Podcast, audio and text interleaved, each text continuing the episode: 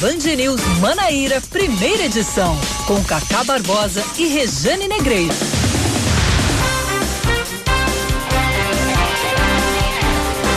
9 horas 19 minutos em João Pessoa, 9 horas 19 minutos na Paraíba. Bom dia, bom dia, bom dia. Hoje é quarta-feira, é meio de semana, é dia 19, 19 de fevereiro de 2020. Começando mais uma manhã de muita notícia, muita informação. Começando o Band News Manaíra, primeira edição. Comigo, Cacá Barbosa. E enquanto ela, sempre ela, Rejane Negreiros, não chega por aqui, eu tenho o auxílio mais do que luxuoso do homem de Sapé, barra Guarabira, barra Brejo, Oscar Neto. Bom dia, seu Oscar. Bom dia, seu Cacá. Bom dia, ouvintes da Band News. Pois é, quarta-feira de fogo, né, Cacá? É, quarta-feira de fogo. Já antecipando aí as muriçocas que desfilam mais tarde por aqui pro João Pessoa, mas este e, estes e outros assuntos vamos trazer durante o nosso jornal. Enquanto o Regiane não chega, eu te acompanho aqui e os ouvintes nas manchetes do primeiro bloco do Band News Manaíra, primeira edição. Vamos aos destaques então, 9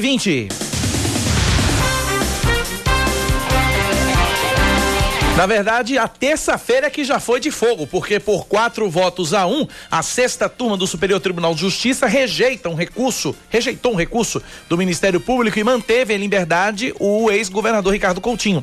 Enquanto aguarda o julgamento, em liberdade, o político do PSB precisa cumprir medidas cautelares impostas pelo próprio STJ. Ricardo é acusado no âmbito da Operação Calvário, deflagrada no ano passado, de ser o chefe de uma suposta organização criminosa que teria desviado cerca de 134 milhões de reais dos cofres públicos por meio de contratos nas áreas da saúde e da educação. A decisão da STJ também beneficiou outros quatro denunciados, entre eles a ex-secretária estadual de saúde Cláudia Veras e a ex-secretária de administração e atual prefeita de Conde, Márcia Lucena. Hoje é o dia das muriçocas do Miramar descerem a Avenida Epitácio Pessoa aqui na capital. A atração principal da festa é o cantor pernambucano Alceu Valença, mas também se apresentam os cantores Fuba, Ramon Schneider, Kevin Diana, Capilé e Zaneto. A concentração vai ser na Praça das Muriçocas, no bairro do Miramar, a partir das seis da noite, de onde os foliões seguem pela Epitácio em direção ao busto de Tamandaré. Este ano o bloco homenageia o professor de artes, escultor e cenógrafo Breno Andrade Matos, que criou vários estandartes das Muriçocas. Tem algo que mais lembra João Pessoa do que o hino das Muriçocas, Cacá? Que você tá quantos anos aqui? Tô aqui, vai fazer 15. 15 anos. Quando Não, é, é, marcante, é, marcante, é, marcante, é marcante, é marcante, né? é marcante. Marca muito a capital. É marcante. Mas agora, preocupação, né? Pois é, por outro lado, as polícias civil, militar e o corpo de bombeiros iniciam logo mais ao meio-dia uma paralisação de 12 horas para a realização de uma Assembleia Geral unificada. Durante o movimento, as delegacias vão ficar fechadas, sendo mantidos apenas os atendimentos de urgência na central de flagrantes. Os policiais militares foram orientados a sair do plantão extra e manter a operação padrão. Em nota divulgada ontem, o Fórum dos Servidores das Entidades de Polícias, das Polícias Civil, Militar e Bombeiros informou que há 10 meses tenta dialogar com o governo do estado e que o governador João Azevedo pediu para que o prazo para responder à proposta das entidades fosse prorrogado para sexta-feira, descumprindo o acordo que previu uma resposta para ontem.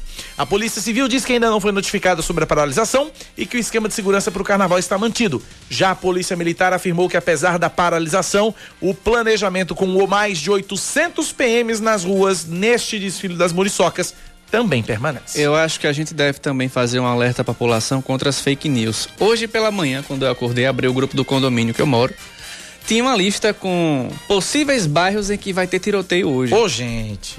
Gente, são, eram 24 bairros e no, no último, na última linha tinha assim, todos os bairros. Não é assim também, não. Assim é imoral desse jeito. Avisem suas famílias, é, amigos, parentes, não saiam de casa. É, como é que é? Boa Ave Maria faz, em, em casa está em paz, né? Aquele ditado que uhum. tem. En, enfim. Mas não vamos trazer também esse, esse terrorismo para nem para as muriçocas, nem para Não cidade. há terrorismo, até porque não é sinônimo de zero policiamento na rua. É uhum. operação padrão. Isso é operação padrão. Diário. É. Que acontece diariamente. Não, né? não vai ser um esquema, não vai ser. Vai da, ter da... policial em casa assistindo o jogo do Botafogo contra o Náutico hoje tomando uma cervejinha. Não, não vai Quem ter. Quem tiver no plantão Exatamente. vai trabalhar como padrão. Exatamente. Pois é. Botafogo Náutico não, hoje é Campinense. Botafogo. Não, tem Náutico e Botafogo do Rio, na Copa ah, do Brasil. tá, ok. É. Eu, eu pensando aqui no. Não, bom, vamos dar. Hoje tem Botafogo e Campinense no, no Amigão. Pois bem, vamos lá. Mudando de assunto, a reitoria da Universidade Federal da Paraíba, em João Pessoa, foi depredada e teve os vidros das portas de entrada quebrados. As paredes e o chão do local foram pichados e os canos dos bebedouros também foram danificados. Além disso, pelo menos duas salas tiveram os móveis revirados, como a sala da assessoria e a professores do interior do estado e da ouvidoria. E ainda a entrada do auditório foi depredada. De acordo com os vigilantes, a situação foi percebida por volta das nove da noite de ontem, quando algumas pessoas saíam de um ato realizado contra a morte do universitário Cleiton Tomás de Souza, conhecido como Alf, de 31 anos, que foi encontrado morto em 8 de fevereiro. Um dos organizadores do ato disse que não há informações sobre quem teria depre- depredado o local, nem se os vândalos seriam pessoas envolvidas no movimento. O Ministério da Saúde acompanha cinco casos suspeitos de coronavírus no Brasil. De acordo com a pasta, quatro pacientes estão em São Paulo e um no Rio Grande do Sul. Todos eles estiveram na China, mas nenhum em Wuhan, epicentro do surto. O governo federal deve divulgar hoje o resultado dos exames dos brasileiros resgatados no país asiático e dos tripulantes da Força Aérea Brasileira que estiveram na ação. 58 pessoas continuam em quarentena na base aérea de Anápolis, em Goiás. Futebol, Oi. seu Oscar. O ex-goleiro Felipe, ela dizendo, o goleiro Felipe, ex-Flamengo e Corinthians, foi apresentado como reforço do Botafogo da Paraíba. Ontem um atleta des- concedeu uma entrevista coletiva em um shopping center na zona sul da capital e em seguida houve uma sessão de autógrafos com os torcedores. Felipe tem 35 anos e recentemente estava no futebol da Hungria. O jogador vai reeditar no Belo uma parceria com o lateral direito Léo Moura, com quem jogou e foi campeão da Copa do Brasil de 2013 pelo Flamengo. Hoje o Botafogo encara o Campinense em clássico adiado pela terceira rodada do Campeonato Paraibano. A bola começa a rolar às 8h15 da noite no Amigão, em Campina. 9 e 25 na Paraíba.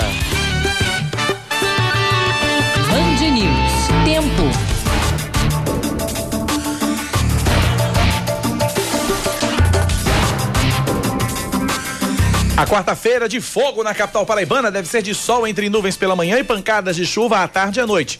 Mínima de 25 graus, máxima de 32. Neste momento, 29 graus em João Pessoa. Já em Campina Grande, a quarta-feira de fogo por lá, não sei qual é a programação, mas eu sei que Zero. quente também. Zero? Não, hoje tem Bota, é Campinense e Botafogo, é a Ah, programação. então o Carnaval de Campina o hoje Carnaval vai de ser no Campina é Amigão. futebol, no Amigão. Pois bem, na da Borborema, a previsão para hoje também é de, é de sol entre nuvens pela manhã e pancadas de chuva à tarde e à noite. A mínima de 20 graus e a máxima de 32. Nesse momento, quanto? 26. Ah, tá. Eu jurava que era 36. Não, Minha 26, Nossa amigo. senhora, Calma. o povo lá. Tava uns galetas andando na rua, né? Não, impossível. Povo tudo douradinho. Cara, molesta. Esse, sertão. Não, os galetos cantando. 9 e 26 na Paraíba. Só os caminhos pra imaginar os galetos. Não, você, você agora, você. Os galetos andando na Praça da. Bandeira.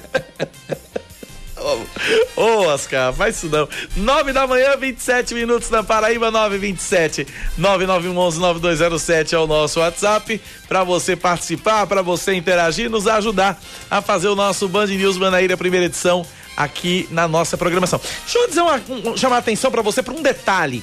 Se você por acaso perdeu alguma edição do Band News Manaíra, seja o primeiro ou segunda edição, é, no rádio, não se, não fique triste, não se zangue, não se desespere. Se você tiver Spotify instalado no seu smartphone, você pode ouvir os nossos programas é, gravados. Então fica gravado no Spotify. Se você não tiver, você Na vai na íntegra, de- viu? Sem corte, fica na sem íntegra, edição, sem- sem só- nada. A gente só tira os comerciais, né? Isso, é. Só tira os comerciais.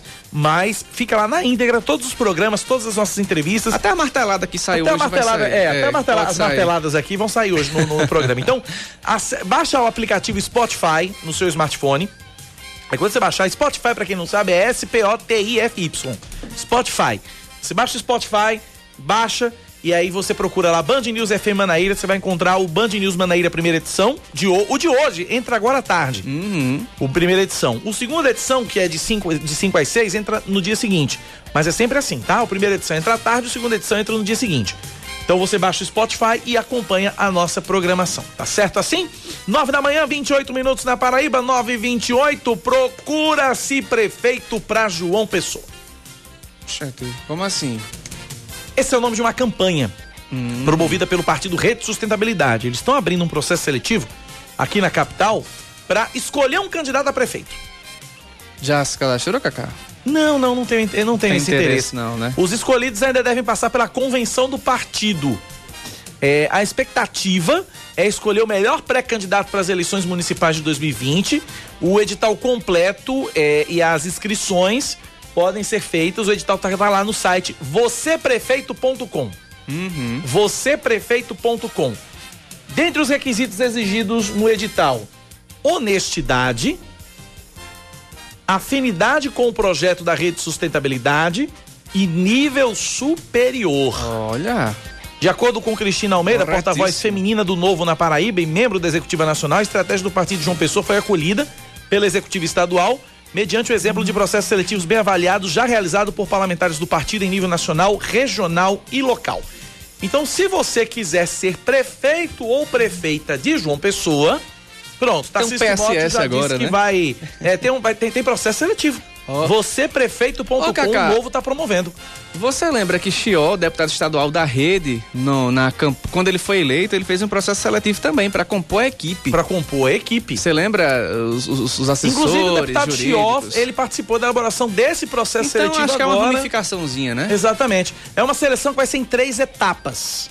E, tu- e tudo vai ser acompanhado pela população, Quase um pela Enem, imprensa. né, da PMJP. Praticamente isso, Um é o Enem. Enem da rede. Quem tiver nota do SISU, leve o comprovante, qualquer É, coisa. é alguma coisa, é, deve ter alguma né? coisa desse tipo. Currículo. Então, olha, você que quer ser prefeito de João Pessoa, você que é honesto, você que é honesta, você que tem nível superior e tem afinidade com o projeto da Rede de Sustentabilidade, consulte o edital www.vocêprefeito.com. A Rede de Sustentabilidade está atrás de um candidato para disputar as eleições de 2020.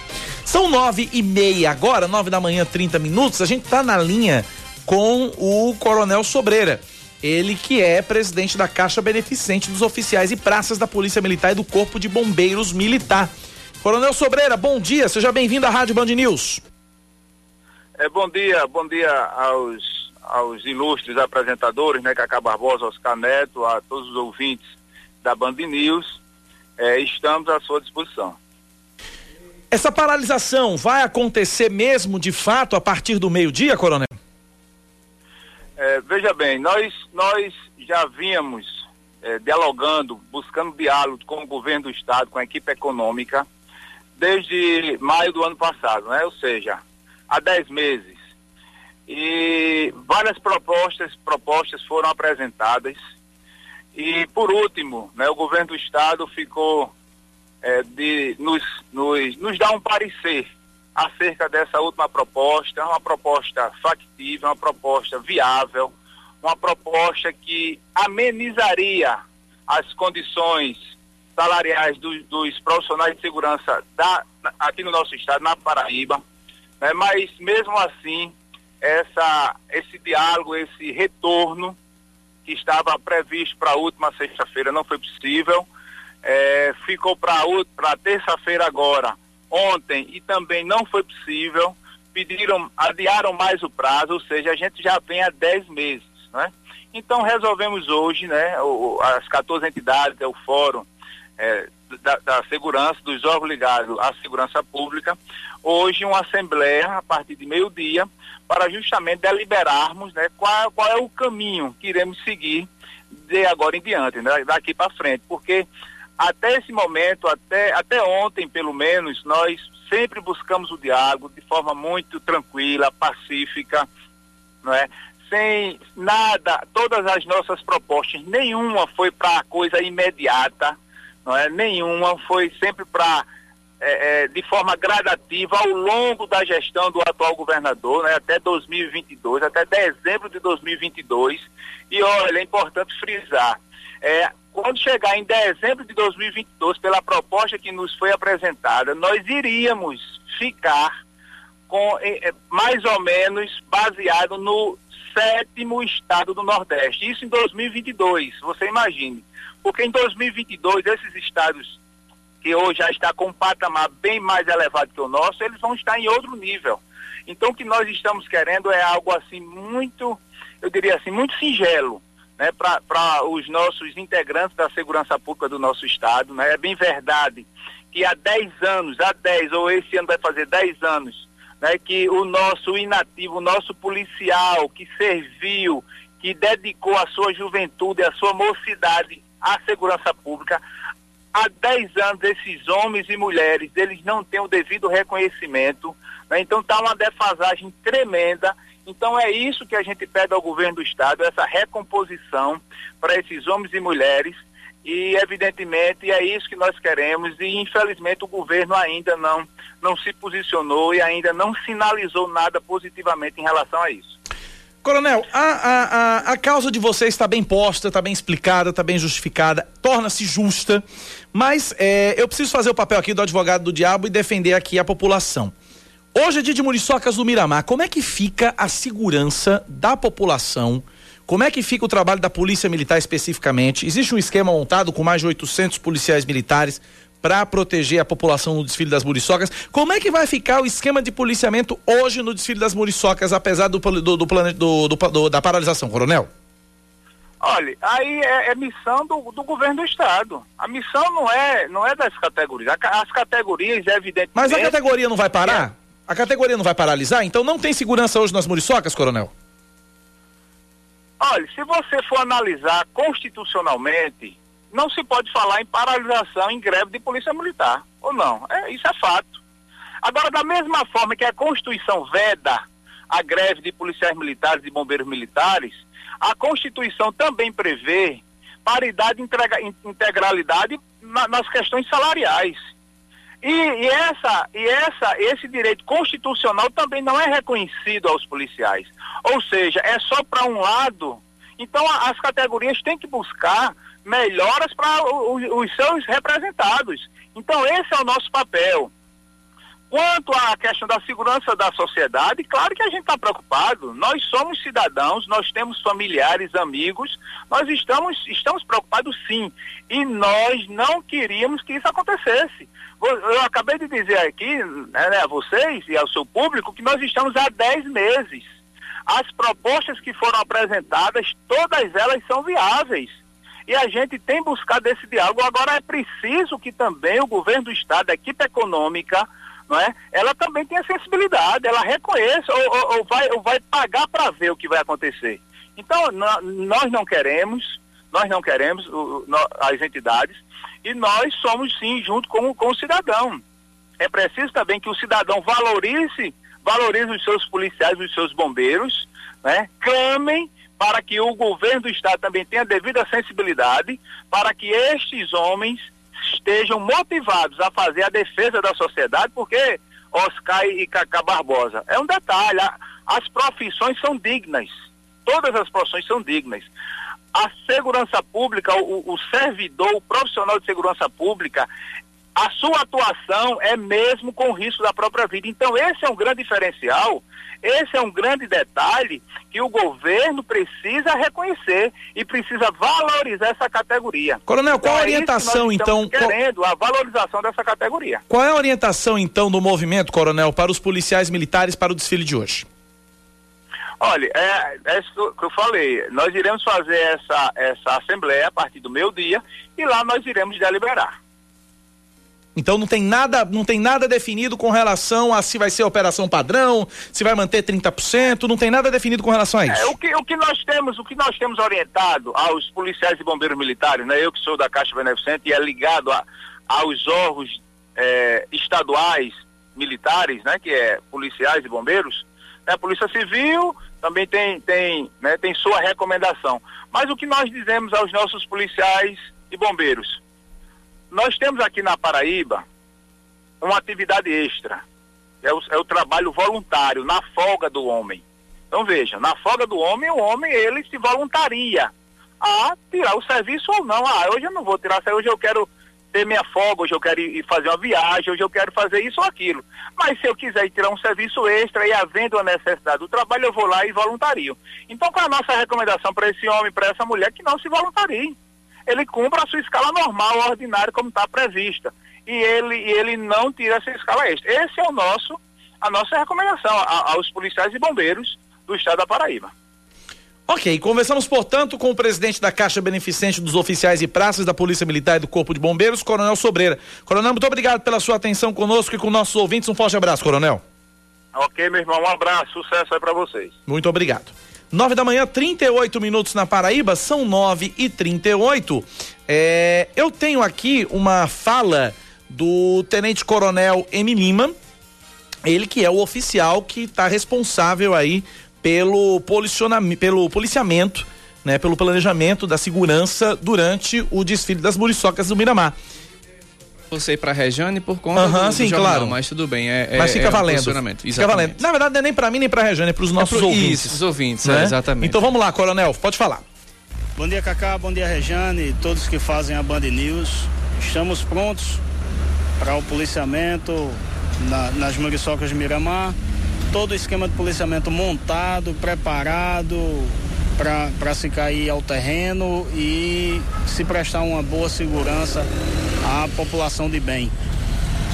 Vamos manter policiamento a pé, motorizado, montado, desde a concentração até a dispersão, com a única visão de, de se garantir a segurança. Temos, temos, dentre todas as, as, modalidades de policiamento, nós vamos estar com, com 837 policiais, 837 policiais dispostos é, desde a via, desde a, a via folia em si até a, a, os corredores principais da, da capital para que se garanta que o cidadão de bem tenha segurança até as proximidades de sua casa, de, de seu descanso. Optamos, optamos por dica, Cacá, Rejane, é, além de todas aquelas que são faladas ano a ano, evento a evento, nós, nesse, nesses tempos modernos de smartphone, nós indicamos como dica principal a atenção. Tenham atenção a, a tudo que se acontece ao seu redor, porque aqueles que, vigem, que vivem que teimam em viver à margem das leis só precisam de uma oportunidade, só querem uma oportunidade para praticar o seu assalto, para praticar o seu crime. E o cidadão atento, ele, ele deixa de ser uma vida, deixa, perdão, deixa de ser uma vítima em potencial e, e pode ser que evite um, uma ação criminosa contra si. Tá aí, portanto, a participação do Tenente Coronel M. Lima. Eu tô com o Luiz aqui, que é da nossa produção. Luiz, você conversou com a assessoria da Secretaria de Segurança, é isso? Isso, nós conversamos com a Secretaria de Segurança, que informou que o planejamento para as muriçocas do Miramar continua conforme antecipado à imprensa e à sociedade. Aproximadamente 749 policiais militares. 849 policiais. 849 policiais militares, bombeiros militares, polícia civil tudo dentro tem do planejado. Duas delegacias que vão ficar 24, vão ficar 24 horas, horas. para atender os casos do. A, a, a, com relação ao posicionamento da, da, da, categoria, o Tenente Coronel Sobreira, que disse que quer um posicionamento e que a categoria espera. A Secretaria de Segurança não se posicionou com relação a isso? Não se posicionou, disse que não foi notificada ainda em da paralisação. pela paralisação e que aguarda um, uma conversa com essas categorias para que possa fazer o seu posicionamento. Vou falar em conversa, a PM tá Valeu, tá Luiz. Obrigado, né? meu irmão. A Polícia Militar está reunida nesse momento, ninguém sabe. O comando da, PM, da, PM, da PM tá reunido. Isso. E exatamente o, o Major M. Lima, né? Uhum. Falou por aí também. A gente não sabe se é deliberando alguma coisa, porque vai ter a assembleia, né? Que o, o Sobreira falou. É a assembleia, a ao meio-dia para né? definir como vai acontecer. Cacá, eu tô achando isso muito aberto ainda. Tá, tá muito aberto. Tá muito fogo de palha. Ele, você, você mesmo perguntou e aí, vai ter ou não vai ter? Ele, não, a gente vai definir na Assembleia ainda, daqui até meio-dia. É, é não se sabe se vão, vão, se vão deliberar os Exatamente. 30%, se vão. É é, é, é, o que se vai ser a operação padrão. Uhum. O que ele disse é que vai, a recomendação é não tirar o plantão hoje, caso convocado, só os que estão na escala do dia. Ficou uma coisa meio. Eu acho que a partir do meio-dia que a gente deve ter alguma, alguma definição Exatamente. mais concreta no que diz respeito a essa paralisação da Polícia Militar, essa prometida paralisação não só da Polícia Militar, como da Polícia Civil, Corpo bombeiros. de Bombeiros, para esta quarta-feira. Vamos e o que a gente pede é que o pessoal, a, a, a, a população não, não crie espetáculos em cima disso, né? É. Não, não, não, não, A gente está aqui para informar vocês. Exatamente. A gente não está aqui para criar pânico. Uhum. A, ideia, a ideia não é essa. Isso. Né? A ideia não é essa. Pode ser que alguém queira fazer pânico. Aqui uhum. não é a ideia. O Isso. objetivo aqui nosso não é esse. Nosso objetivo aqui é informar. A informação é essa, a coisa está muito aberta ainda, pelo que eu senti aqui do, do, do Coronel Sobreira. E que a partir do meio-dia que a gente deve ter, de fato, alguma definição. A ameaça de paralisação existe. Ela é concreta, existe essa ameaça. Tem documento, tem tudo. Existe um documento, está documentado, tudo bonitinho, tudo certinho. Daí pra frente, a partir do meio-dia que a gente deve ter alguma definição mais concreta com relação a isso. São nove da manhã, 44 minutos da Paraíba, nove e quarenta e quatro. É, um outro assunto, Oscar, que é polêmico e tá, tá gerando polêmica isso desde ontem, é a liberação do, da venda e consumo de bebidas alcoólicas nos estádios de futebol da Paraíba. Uma lei de autoria do deputado Edmilson Soares do Podemos foi promulgada ontem pela Assembleia Legislativa, pelo presidente da Assembleia, deputado Adriano Galdino, que inclusive se manifestou contra a lei, Apesar mas foi de voto canetar, vencido, isso. né? E como ele é o presidente da Assembleia, ele tem que seguir a decisão da casa. Mas ele deu, ele deu trâmite, né? É. Quem estiver achando ruim, que procure outras instâncias. Exatamente. Enfim. Vamos ver a reportagem do Leandro Oliveira sobre esse assunto? Fala, Leandro. Já está valendo a lei que autoriza a venda e o consumo de bebidas alcoólicas em estádios da Paraíba. A norma foi promulgada nesta terça-feira pela Assembleia Legislativa. O projeto é de autoria do deputado estadual Edmilson Soares do Podemos e limita o consumo a copos plásticos e que o teor alcoólico das bebidas não pode passar dos 15%. Se você vai no Rio Grande do Norte, todo mundo toma cerveja no estádio. Se você vai em Pernambuco, todo mundo toma cerveja no estádio. Por que, que não pode tomar na Paraíba? Então esse é um anseio de todas as torcidas. E queira Deus que os torcedores aprendam a beber com moderação.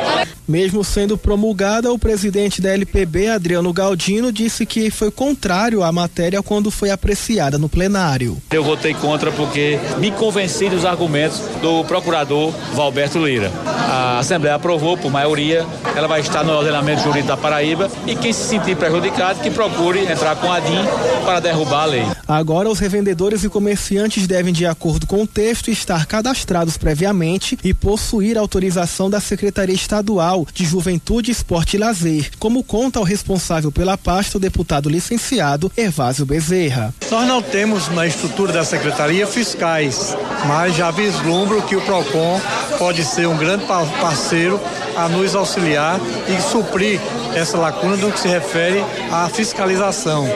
Então a Paraíba se adequa a- a- aos demais estados que já, que já tomaram essa iniciativa que tomou o deputado Edmilson. Para o procurador de Justiça do Ministério Público da Paraíba, Valberto Lira, a lei é um retrocesso. Ele ainda vai entrar com uma representação na Procuradoria-Geral da República para tentar derrubar a norma, porque para o MP, uma lei estadual não pode se sobrepor a uma determinação federal.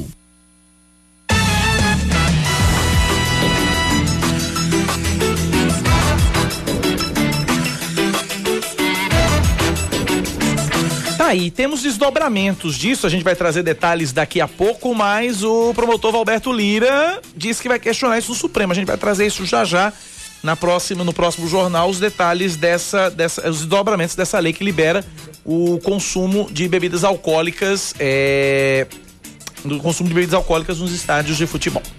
9h47 na Paraíba, 9 da manhã, 47 minutos agora. Ver saúde, Oscar. Pois é, né? Já não basta tanta polêmica, ainda tem muito mais ainda pra gente, pra gente discutir aqui. A votação e a aprovação da PB Saúde serviu de uma coisa para João Azevedo: saber quem de fato é base e quem diz que é e trabalha contra. Os governistas continuam com a liderança do socialista Ricardo Barbosa, que tem a missão de conduzir as conversas com os integrantes da base e tentar fechar acordo com o G11 e combater esse, entre aspas, desgaste do governo.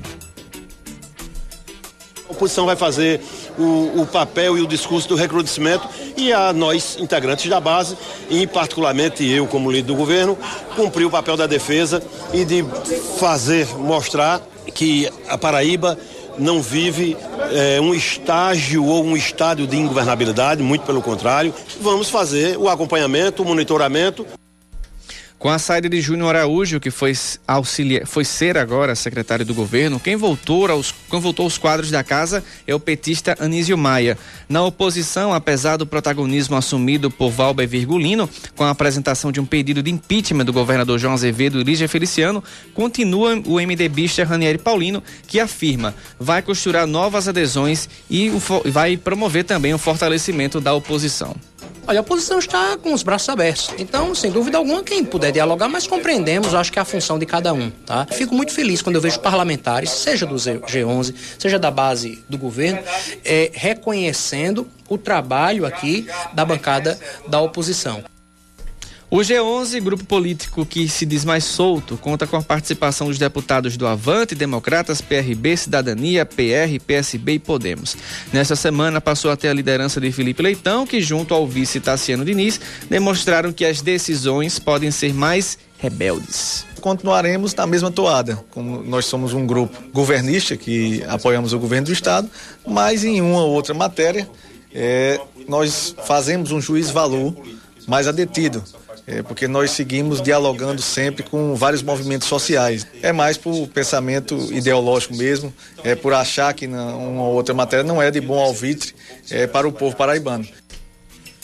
Lembrando que os dois já se posicionaram contrários ao governo nessa semana, né? Uhum. Bom, a gente conversa a partir de agora aqui no estúdio da Rádio Band News FM com o deputado estadual pelo Cidadania, Bosco Carneiro. Deputado Bosco, bom dia. Seja bem-vindo à Rádio Band News FM. É, bom dia a todos, bom dia aos ouvintes. Eu quero agradecer mais uma vez a oportunidade, Cacá e Oscar, né, de estar Isso. aqui presente aqui na rádio e estou à disposição de vocês para qualquer informação que seja necessária. Bom, eu que agradeço o senhor, deputado, pela sua presença. Pedir desculpas aos ouvintes, a gente está com um serviço aqui na fachada. Do, da, da, da, sede do sistema opinião. Para então, mais bonita, é, né? para deixar mais bonita tal. E aí estão colocando uns andames para pintar o prédio. Aí tem umas marteladas que vão acontecer. Então, se aparecer umas marteladas aí no seu rádio, não, não é a gente estranhe. brincando aqui, não. Não né? é a gente brincando de marceneiro, não. É o pessoal que está trabalhando aqui fora. Tem o pessoal aqui montando os andaimes, enfim. Então, se pintar uma martelada no aí, é, não, não se importem. Pre prestem atenção apenas no conteúdo da entrevista e está tudo certo. Deputado Bosco, o senhor é do Cidadania. Partido ao qual recém se filiou o governador João Azevedo. E aí, mesmo sendo agora do seu partido, o senhor mesmo assim votou contra a PB Saúde, propositura do governador João Azevedo, e assinou a lista pedindo impeachment do governador João Azevedo. Por quê? Olha, na verdade, a nossa atuação parlamentar ela é pautada né, na harmonia, mas também na independência é, da nossa atuação. Nós temos como dever defender o interesse público né, do povo paraibano e todos sabem que o ano passado em outubro, final de início de novembro, nós decidimos nos afastarmos da bancada do, de, de, base de apoio do governo e, fomos, e nos colocamos na oposição. É uma decisão que tomei é, de forma pensada, né, bem, na verdade, é, refletida. E, e o, o, governador João Azevedo se filiou ao partido, né, já anunciou sua filiação ao partido a esse ano. Então eu não vou mudar de posição é, porque o governador se filiou ao partido esse ano. Eu já me declarei na oposição, sempre, mesmo na base do governo, sempre tomei posições é, independentes. Quando o projeto do governo é bom, eu voto, sempre votei favorável. Também quando não entendi que não era, divergia, votava contra. E, e agora, na oposição, tenho muito mais liberdade, não é? porque estava se tornando uma coisa até constrangedora. Uhum. O deputado João Bosco na base vários projetos do governo, não foi só esse PB Saúde, mas o ano passado, por exemplo, a extinção da, da, da Impasa, né, a fusão da EMEPA com o Interpa, nós votamos contra. A reforma da Previdência, como o governo colocou, nós nos posicionamos contra também, porque foi muito mais agressiva, muito mais danosa ao servidor público estadual do que a própria reforma federal que o governo federal e o Congresso Nacional aprovou. Então, essas nossas posições, nós mantemos elas. Nós não podemos mudar de opinião, de posição política, pelo fato do governador vir para o partido. Eu respeito a, a, vinda do governador João Azevedo ao, ao partido, à cidadania, mas eu continuo com as minhas posições. Independente, né? De forma independente. De forma independente. Mas nessa questão já há conversas é, com o João, já ele já procurou o senhor como recém-chegado para dialogar ou ter algum um estreitamento dessas relações? Ou como é a sua relação com o João hoje?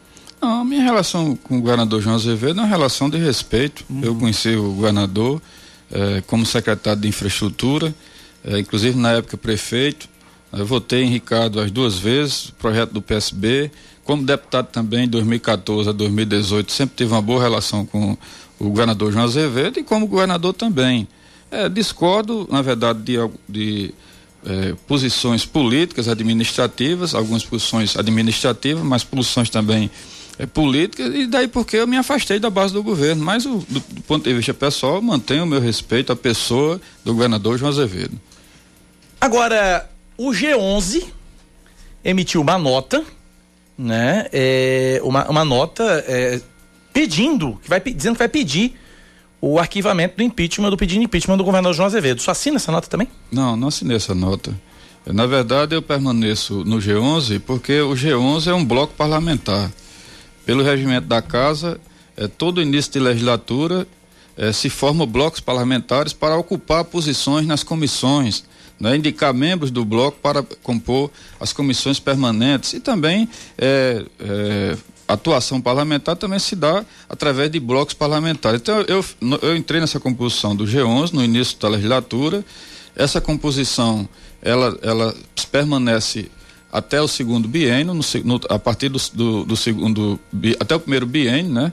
A partir do segundo biênio pode ser feita uma nova eh, formatação desses blocos e eu vou, na verdade, em relação ao G11 hoje, a minha participação é, é do ponto de vista da Assembleia, no âmbito da Assembleia de Atuação Parlamentar como bloco, com a participação é, nessas comissões de membros do G11. Agora, do ponto de vista político, é, a minha posição é clara. Eu já fui para a oposição ano passado, já tomei minha posição e não vou ficar.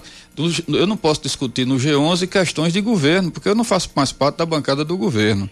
Então, por exemplo, o G11 é, decidir que pediu o, o, o arquivamento ao presidente da Assembleia do pedido de impeachment, eu não posso de forma nenhuma subscrever um documento desse, porque eu assinei o requerimento, subscrevi também junto com o deputado Valbo o requerimento do pedido de impeachment. Que o pedido de impeachment é, é nada mais é do que um, um, um requerimento para instalar um processo, um procedimento de investigação na Assembleia para se apurar possíveis crimes cometidos de responsabilidade. Ora, a Assembleia Legislativa da Paraíba tem toda a prerrogativa disso. O deputado Valvo Virgulino, como também eu como deputado e os demais que subscreveram o pedido de impeachment, está cumprindo com o seu dever também, com, usando das suas prerrogativas parlamentares. Nós não estamos de forma nenhuma prejulgando ninguém. Agora, toda Paraíba sabe, é fato público e notório, que existe aí umas investigações, a Operação Calvário, que passou o ano todinho investigando, inclusive continua as investigações, pessoas sendo denunciadas, fatos sendo, sendo colocados para a opinião pública, que inclusive envolvem agentes públicos eh, em atos de, de, ilícito, de irregularidade perante a, a, a, gestão pública, e nós, como deputados, que temos o dever de fiscalizar, eh, de, de defender os interesses do povo da Paraíba, nós não podemos ficar omissos. Então, diante disso, eu assinei, subscrevi o requerimento de impeachment, que é um, para a instalação de um processo, e durante a, a, instrução, se o processo, se esse requerimento for recebido pelo plenário da Assembleia, vai se instalar um processo e vai se apurar se uhum. o governador, se a vice-governadora cometeu crimes de responsabilidade durante o exercício do mandato. Nós estamos conversando aqui no estúdio da Rádio Band News FM Manaíra com o deputado estadual Bosco Carneiro, ele que é do Cidadania e é, é que é o mesmo partido do governador João Azevedo. Eu preciso para o intervalo, são 9h57. Oscar vai deixar uma pergunta para o deputado responder no próximo bloco. Falar sobre as eleições, né? É, o cidadania, assim, quer queira, quer não, se torna forte por ter o governador em seus quadros. E a gente deve receber vai... vários prefeitos. Exatamente. Prefeitos Isso. Foi no, no, final do ano passado, foi, não, foi no começo desse ano, cerca de 22 prefeitos desfiliaram do PSB e a maioria deles já ensaiam também uma, uma adesão a outros partidos e a exemplo do Cidadania. Teve, tiveram uns que disseram: ah, para onde João foi, eu vou. E a gente vai falar um pouquinho sobre isso, é, deputado João Bosco, no próximo bloco, sobre as eleições, como é que está se comportando cidadania nessas conjunturas. 9h57. 9h57, antes de ir para o intervalo, registrar a participação do Henrique Medeiros. O Henrique Medeiros comentando aqui a, ameaça de paralisação por parte das forças de segurança hoje aqui em João Pessoa, aqui na Paraíba. E o Henrique Medeiros manda mensagem dizendo o seguinte: olha, se a categoria estivesse realmente preocupada com a, com a população, faria essa assembleia e essa paralisação amanhã e não hoje. Sou a favor de toda e qualquer reivindicação da classe trabalhadora e, nesse caso, de guerreiros, mas fica claro que a intenção é causar terror no povo e no governo. Ele mesmo falou aí na entrevista, Coronel Sobreiro ele se refere. Eu também estou preocupado, familiares e amigos meus estarão lá hoje. E aí o Henrique completa. Eu pensei que era com a população que ele estivesse preocupado, mas repito, Sou a favor da paralisação. A classe guerreira merece a atenção do governo. Só não dá para fazer no dia de hoje. É é a opinião aqui do ouvinte Henrique Medeiros de Manaíra que manda mensagem para o nosso WhatsApp 9911-9207. WhatsApp este que você também pode mandar sua pergunta para o deputado Bosco Carneiro responder já já depois do intervalo, ele que é do Cidadania. Nosso WhatsApp 9911-9207, o intervalo é rapidinho, a gente volta já já. 959. Band News FM. Em um segundo, tudo pode mudar.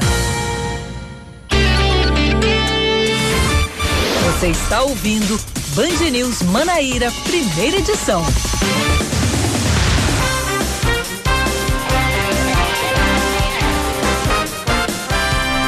10 horas, 2 minutos na Paraíba, 10 e 2. O Band News Manaíra, primeira edição, começou às 9h20, mas para ela começa agora. Rejane Negreiros, bom dia! Bom dia. Começou às 9 porque eu tava acompanhando.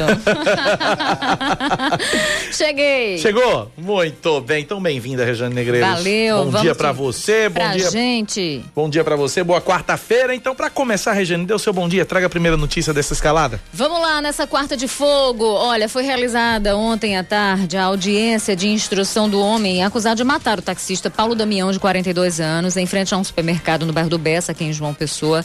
Na audiência foram ouvidas as testemunhas restantes. Foi marcado para 29 de abril o depoimento do ex-corretor. O crime aconteceu no dia 15 de fevereiro do ano passado. Os relatos são de que o acusado teria atirado no taxista por causa de uma vaga no estacionamento.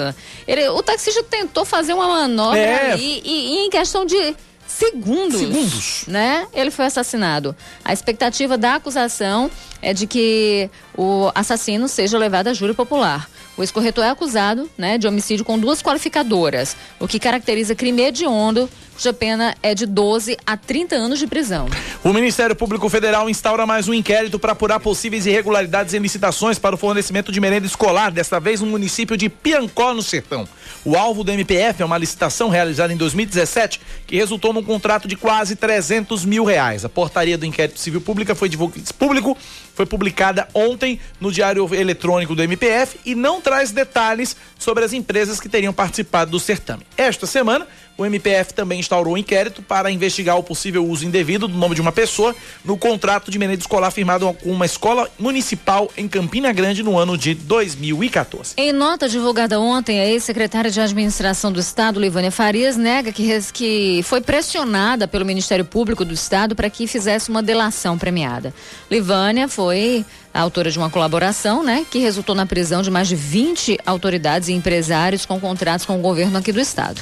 A nota foi publicada horas depois da decisão do STJ, Superior Tribunal de Justiça, né, que ah, manteve ah, o habeas corpus que foi concedido ao ex-governador Ricardo Coutinho. Durante a sessão, a defesa de Ricardo citou supostas pressões do GAECO, Grupo de Atuação Especial contra o Crime Organizado, para que Livânia fechasse acordo de colaboração. A Prefeitura de João Pessoa divulgou ontem o edital do processo seletivo para 784 vagas de nível médio, técnico e superior para prestar serviços no ortotrauma de Mangabeiro. Os salários variam entre 1.039 reais e R$ 7.500. As inscrições são gratuitas e já podem ser feitas pelo site SMSJP Seleção, sem cedilha e sem tio, SMSJP Seleção.ddns.net. SMSJP Seleção.ddns.net até o dia 27 de fevereiro às 11h59 da noite. De acordo com a prefeitura, o processo seletivo cumpre um termo de ajustamento de conduta firmado com o Ministério Público Federal. Justiça... Ou melhor, perdão, Ministério Público Estadual. A Justiça da Bahia determinou um novo exame de corpo de delito no miliciano Adriano Magalhães da Nóbrega. A decisão foi publicada horas depois de um pedido feito pelo Ministério Público Baiano. De acordo com o pedido, o exame é necessário para esclarecer as trajetórias dos tiros que mataram o miliciano e minimizar incertezas que foram apontadas desde que, o, que ele morreu, né, em um suposto confronto com a Polícia Militar em Esplanada, uma cidade do Nordeste ali da Bahia. No documento divulgado ontem pela Justiça, foi solicitado, inclusive, que o corpo de Adriano, que está no Instituto Médico Legal do Rio de Janeiro, não seja cremado. As gravações das rádios, dos rádios usados pelos agentes no dia da operação também devem ser encaminhadas pela Secretaria de Segurança Pública do Estado da Bahia. Também ontem, o secretário de Segurança Pública baiano, Maurício Barbosa, rebateu novas acusações que foram feitas pelo deputado Flávio Bolsonaro. Pelas redes sociais, o parlamentar divulgou um vídeo de um corpo que seria do ex-policial né, do miliciano do Rio de Janeiro, declarou que as polícias torturaram Adriano antes de matá-lo. Agora tem algumas coisas que a gente precisa que, que, que, que, que não, que não tem justificativa. Nesse caso, por que, que o Palácio do Planalto está levando esse corpo para dentro do palácio? Por que está tomando essa discussão para si? Não dá para entender. Por que, que os celulares do miliciano foram quebrados, foram destruídos? Se bandido bom era bandido morto, o que está acontecendo agora? Por que tomar, portanto, parte nisso é, e não dizer o e, e ainda tratando o miliciano como capitão? É bandido. Era bandido. Foi preso, inclusive, por isso. Né? Então, por que esse tratamento diferenciado? Por que a retórica muda? Agora, são coisas que precisam ser explicadas. Vamos falar de esportes. O procurador do Ministério Público da Paraíba, Valberto Lira, anunciou que vai questionar junto ao Supremo Tribunal Federal a lei promulgada ontem que autoriza a venda de bebidas alcoólicas em estádios de futebol na Paraíba. De acordo com Valberto, a lei vai de encontro ao Estatuto do Torcedor, que no artigo 13 impõe como condição de acesso e permanência dos torcedores nos estádios, abre aspas, não portar objetos, bebidas ou substâncias proibidas ou suscetíveis de gerar ou possibilitar a prática de atos de violência, fecha aspas. A lei de autoria do deputado estadual Edmilson Soares do Podemos foi aprovada em dezembro pela Assembleia Legislativa da Paraíba. 10 da manhã, 8 minutos na Paraíba, 10 e 8. Antes de qualquer coisa, Oscar Neto. É, Oscar Neto deixou pergunta para o deputado é, Bolso Carneiro no bloco passado, mas antes da pergunta, Oscar, tem, temos uma informação de um ônibus é, pegando fogo na BR-230, é isso? Exatamente. É, antes ali do, do de Café do Vento, da Polícia Rodoviária Federal, né? é um ônibus de aviação Rio Tinto que provavelmente faz a, a linha para Campina Grande ou faz a linha para Sapé, que ele entra ali em Sobrado, ele tá, tá, completamente destruído por conta do, das chamas desse incêndio. Vou passar até para você esse vídeo também. Uhum. É, mais detalhes sobre isso, o pessoal do Fala Cidade na TV Manaíra, a partir do meio-dia, vai trazer mais informações desse. Meio-dia é antes, né? É meio-dia, meio-dia, meio-dia, meio né? Meio-dia. Vai trazer mais informações sobre isso. Recebo agora... as informações aqui, inclusive, é, o ônibus tinha, o ônibus tinha 25, cerca de 25 a 30 passageiros. Uhum. O motorista Clemente de Almeida disse que o ônibus saiu de João Pessoa às 8 e meia da manhã, com destino a Lagoa Grande e Areia. Graças a Deus ninguém ficou ferido. O motorista disse que o ônibus teve um problema e aí ele parou o veículo. Quando ia ligar para a empresa, o cobrador do ônibus gritou, avisando que o ônibus estava pegando fogo. E realmente as imagens são, são realmente assustadoras.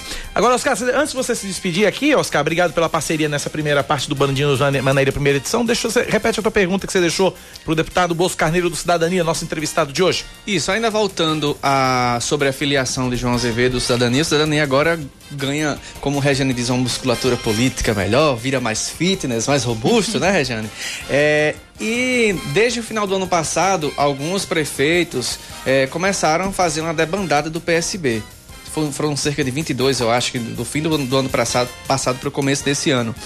Mas já se há uma conversa, Busco, é, acerca das eleições, já se há é, por parte da executiva estadual do partido contatos com prefeitos de outras cidades que foram do PSB e agora querem migrar para cidadania depois da chegada de João? Como é que está essa, essa conversa ainda? É, na verdade, Oscar, eu não tenho participado dessas conversas a nível é, de, de, executivo estadual. Né? Isso tem ficado a cargo do presidente Ronaldo Guerra, né?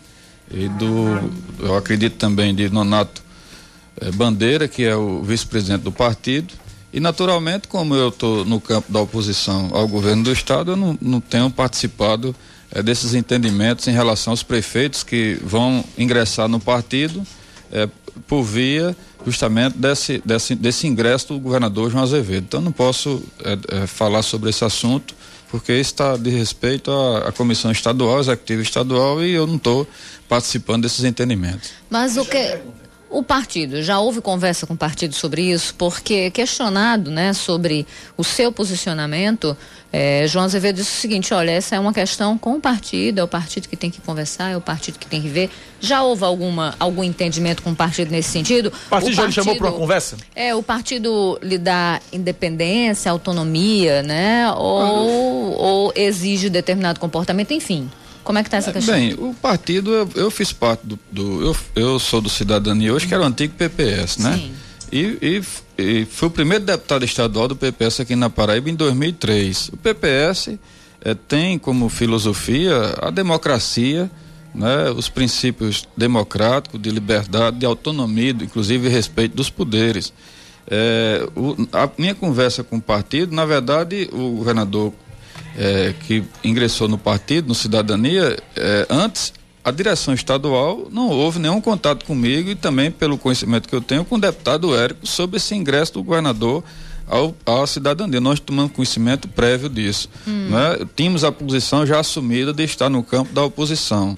Então a vinda do governador ao partido, do ponto de vista do, da minha posição política na Assembleia, a, a posição permanece a mesma, não é? de, de fazer parte da oposição.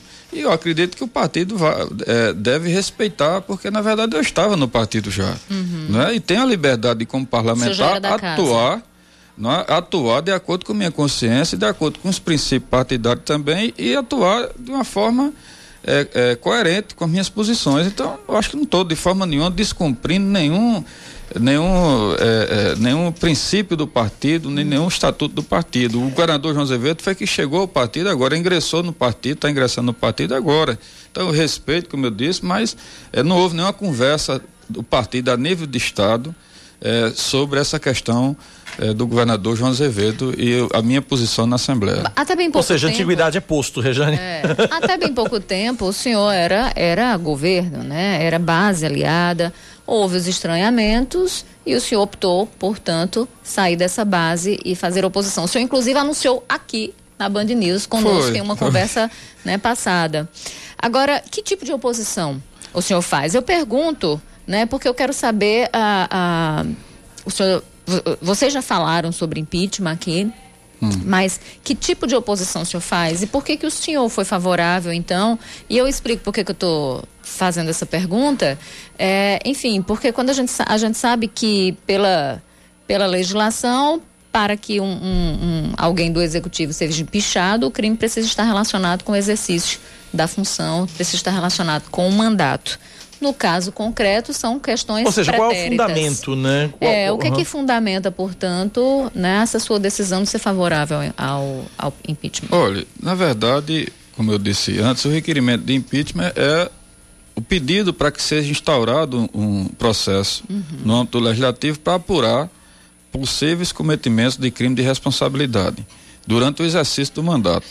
E, na verdade, a Operação Calvário, o que foi já divulgado pela imprensa, inclusive posto também na- nas denúncias que foram feitas, nos pedidos de busca e apreensão, mandato de prisão e várias outras, outras ações que essa operação tem feito no Estado, decisões não só do Ministério Público de ações, mas também do próprio desembargador, doutor Ricardo Vital, eh, nas decisões que ele proferiu, eh, que é, de- é do conhecimento público. Então, por exemplo, eh, essa operação ela gira principalmente, ela iniciou na questão da atuação das OS na área de saúde no estado, da Cruz Vermelha e outras OS na área de saúde no estado. Quando João Azevedo era secretário, não, Não, era quando João. Azevedo, o João Azevedo, na época até 2018, né? O, o, o cerne principal dessas investigações é- são as OS. Depois houve, na verdade, desmembramento para a área de educação, como fornecimento de, de livros, né? Mas aí a época o governador era Ricardo É, mas Coutinho. veja bem, eu vou colocar a situação atual. Eu pergunto eh, a vocês, essas organizações sociais passaram ou não, continuaram ou não trabalhando durante o ano de 2019 no governo do estado? Hum. A Cruz Vermelha continuou trabalhando até o meio do ano.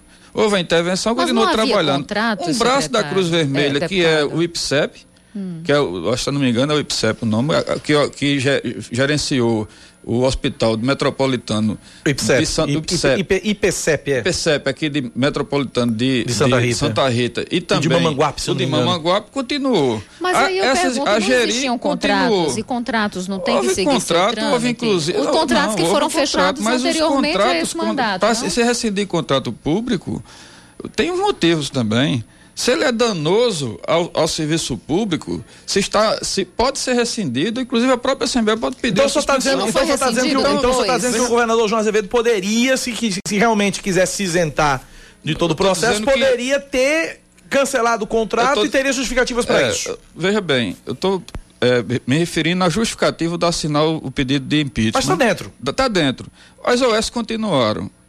Esse- uma intervenção. as- as organizações- Para o ouvinte entender. Logo no início, acho que três meses depois que João. É. Que João assumiu, foi feita a intervenção, Intervenção, no trauma, hospital inicialmente. trauma, né? E na época se falou exatamente nessa questão contratual e que os contratos não seriam renovados. De fato, os contratos não foram renovados. Então, ah, me parece que Foram substituídos Foram por outras OS, foram- do mesmo estilo. foram contratos que foram Foi fechados logo em janeiro veio a intervenção. Foi logo em janeiro a intervenção. E aí já existia esse modelo, esse modelo de gestão pactuado e aí foi substituído de fato por outras OS. Inclusive aqui nós questionamos várias vezes questionamos por que, que o modelo ele era implementado e só depois que as investigações avançam é que o governo chega e diz vamos parar e vamos criar uma fundação. Enfim. Depois de um mas ano- isso não um tem relação e- ainda com o governo Ricardo Coutinho? Não, mas eu estou me referindo ao, a 2019. A própria Livânia Farias, que era secretária com, com todos sabem do, da alta influência que ela tinha no governo. Sim, ela era do núcleo duro, né? Duro. A própria Livânia Farias di- disse, em depoimento, está aí publicado, que cheques delas que tinham sido feitos, emprestados na campanha, foram pagos em janeiro de 2019. A própria Livana relatou que acordos que foram feitos com, inclusive o próprio Daniel, que é um delator também, eh, disse que a- a- o, convênio, esse contrato que tinha com a Cruz Vermelha, eh, colocou seu IPCEP e falou também na, na, inclusive ele citou que o próprio governador disse que iria dar continuidade. Então, mas empresas, é empresas Ele que foram citou- investigadas ele citou continuaram a em receber delação. do Estado. Mas é isso que eu quero que o senhor, que o senhor explique. O senhor está tomando a delação, então, como verdade absoluta? Não, não estou tomando a delação como verdade absoluta, estou tomando como indício, não só a delação, estou tomando como indício as ações que o Min- o Ministério Público in- ingressou, a denúncia, e também tomando como indício os depoimentos, as, de- a- a- as declarações, as delações que foram feitas, não tomando aquilo como prova, mas pegando o, o subsídio do Ministério Público. Veja bem. Mas o Ministério Público está fazendo o papel dele, que é de acusar, né? O Ministério Público precisa fazer essa investigação e a peça é uma peça E acusatória. a Assembleia Aí vem não, a não justiça. seria uma, uma investigação, a Assembleia fazer essa investigação? Sim, o senhor está falando da CPI, eu estou falando do Não, impeachment. não, o impeachment é uma investigação mas do o que, o que é na crime. sua, na, sua, na sua opinião que fundamenta um impeachment? Porque o Ô, impeachment tem que ter Rejane, uma responsabilidade direta do gestor Veja com o bem, crime. Essa investigação da Operação Carvalho, ela começou em, em dezembro de 2018, antes do governador João Azevedo assumir. O governador João Azevedo, é, pessoas do núcleo administrativo que foram inclusive denunciadas, fizeram parte do governo de João Azevedo até que a Operação Calvário Porque era um governo de continuidade, não é? Sim, mas fizeram parte da organização. Inclusive, outro- alguns foram afastados no final do ano passado. Então, eh, veja bem, uma organização desse tipo que foi descrito na acusação do Ministério Público, na denúncia que foi recebida do Ministério Público, pessoas inclusive eh, presas, outras respondendo já denúncias, está descrito lá o, o modus operandi, está descrito inclusive que várias Mas tem a pessoas. participação, está descrita a participação. O que eu estou Mas se perguntando, eu estou fazendo o papel do diabo aqui. Né? É, é, tá, porque o que a gente tem agora é uma investigação em curso de denúncia, não tem processo. A denúncia sequer foi recebida ainda. Então, está tudo em fase de investigação, né? E é, tem muita gente que questiona por que está demorando tanto. Ora, o Ministério Público é responsável, então está atrás de provas e tudo que faça com que esse Mas processo ministério- de essa peça de acusação seja uma peça séria. O que eu estou perguntando é: existe um processo em investigação?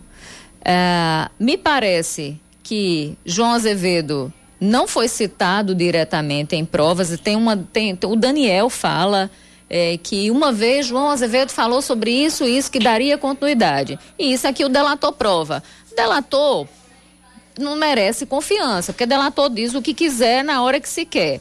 Ah, o que eu estou dizendo é que delação ela é um indício, ela é um caminho, né, para se bus- ela é um meio de prova para se buscar as provas e que dentro desse processo de investigação ela se torna uma peça importante e fundamental. Mas o que eu estou perguntando é, dentro desse processo de investigação, onde ainda não existem réus e onde ainda não existe uma culpa direta ali provada do João Azevedo, cabe impeachment?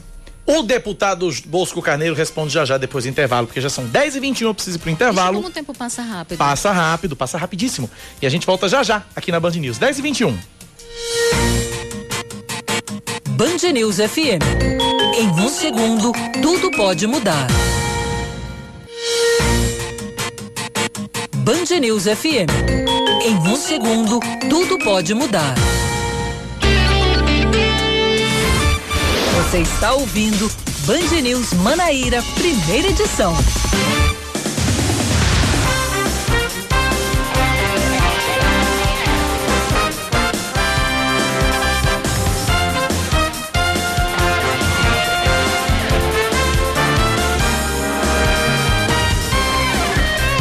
Dez horas mais 25 minutos na Paraíba, 10 e 25 de volta com o Band News Manaíra, primeira edição, nesta quarta-feira de fogo, 19 de fevereiro de 2020. O esquema de trânsito para o desfile das muriçocas do Miramar, que acontece hoje à noite, prevê aumento na frota de ônibus, além de um conjunto de 120 agentes de mobilidade é, urbana distribuídos pelos pontos de bloqueio para monitorar o fluxo de veículos. De acordo com a CEMOB, Superintendência Executiva de Mobilidade Urbana, os bloqueios na Avenida Epitácio Pessoa começam a ser feitos às 5 da tarde a partir do cruzamento da rua João Domingos. A Avenida Beira Rio vai ser opção para quem estiver no Cabo Branco e quiser ir para Tambaú, Manaíra ou Peça. Quem estiver na Avenida Rui Carneiro e desejar ir para o Altiplano, a melhor opção é cruzar Epitácio pela rua Casimiro de Abreu, no bairro do Miramar.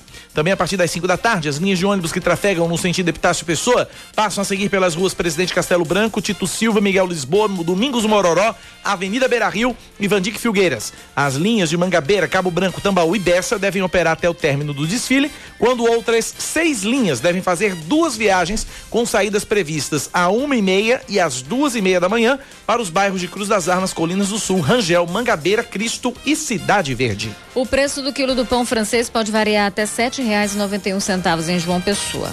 De acordo com um levantamento feito pelo Procon Municipal, o menor preço cobrado pelo produto é de R$ 6,99 e o maior é de R$ 14,90, uma diferença de aproximadamente 113%.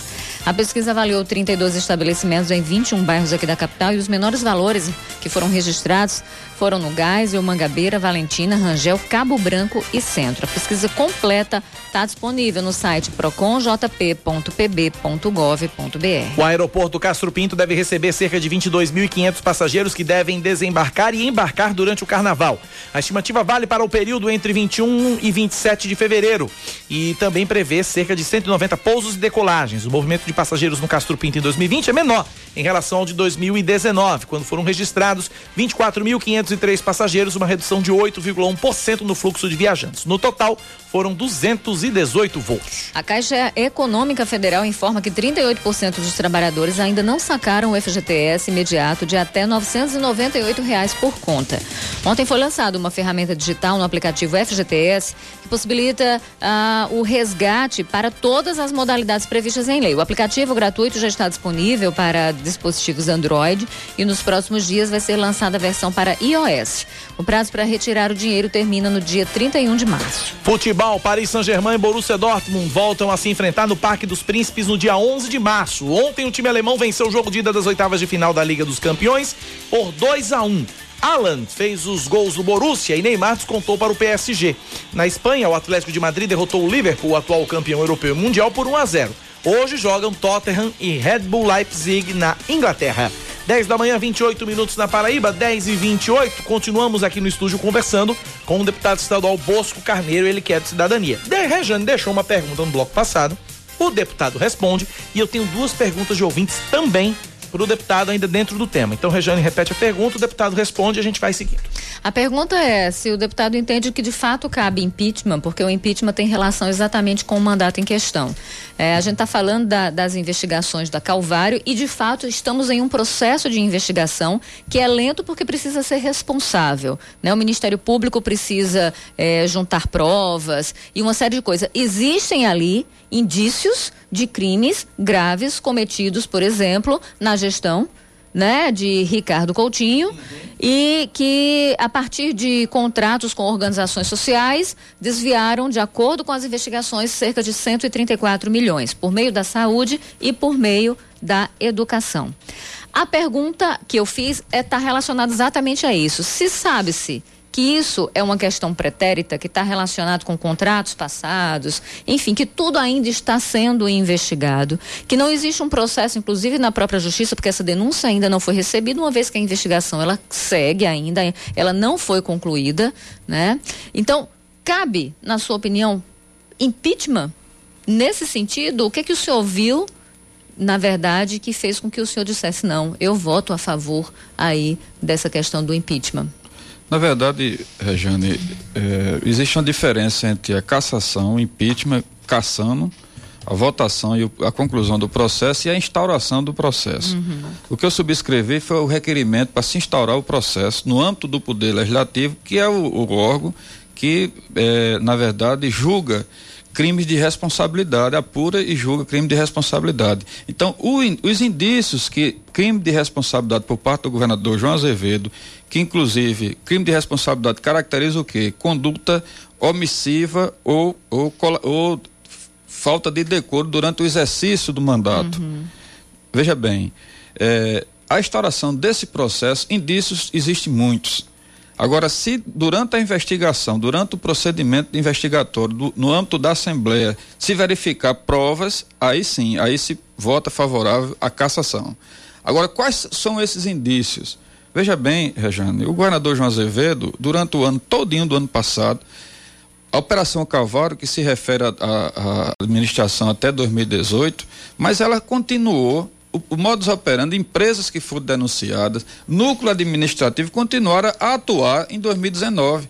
Eu não vou aqui citar nomes de secretários, até para não fazer pré-julgamento, uhum. não é até para do ponto de vista até de respeitar as questões humanas, mas quantos secretários de estados continuaram no governo de João Azevedo ano passado foram inclusive é, é, denunciados foram inclusive decretado prisão preventiva e João só demitiu depois que a, houve essa, essa ação por parte do GAECO, do Ministério Público. Inclusive, se, se fosse isso, veja bem, a população tem conhecimento, várias situações, o, o, a imprensa divulgou antes e o governador não sabia, porque o governador manteve vários outros que só foram, só foram demitidos do governo no final do ano passado.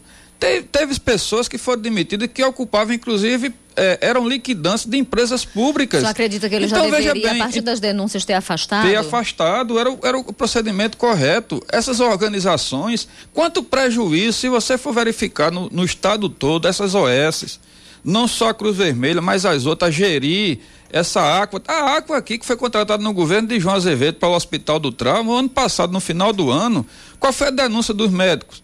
Dos servidores lá, estavam dois meses sem receber. A Aqua dizendo que o governo estava devendo e o governo dizendo que tinha pago toda a Aqua. Então é o que? A organização social. E com o prejuízo desses servidores, quem é que vai arcar?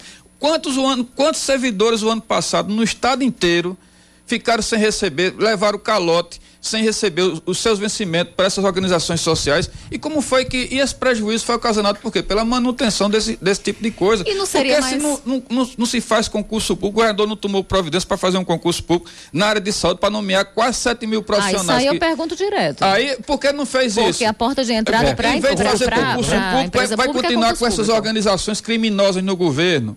Um ano e tanto e só tira depois que o GAEC, a polícia chega. Agora, olha, indício, acha... o indício é tão grande que, você, veja bem, eu não estou aqui julgando, não quero prejulgar ninguém, não. O, o indício é maior. Eu quero investigar pela Assembleia como parlamentar. Agora, o senhor não, não acha claro, que, claro, seria tá mais. Claro. Veja, veja o senhor bem, não acha que seria mais prudente, por exemplo, concluir, e até mais barato, e até mais certo de repente deixar o Ministério Público construir a investigação e a partir das provas colhidas pelo Ministério Público, as provas concretas, ou seja, além de delação, chegar a dizer, olha aqui, o Ministério Público tem tudo isso aqui, cabe impeachment, Mas, vamos abrir. Rejane, veja bem, já faz um ano e mais de um ano e dois meses dessa investigação.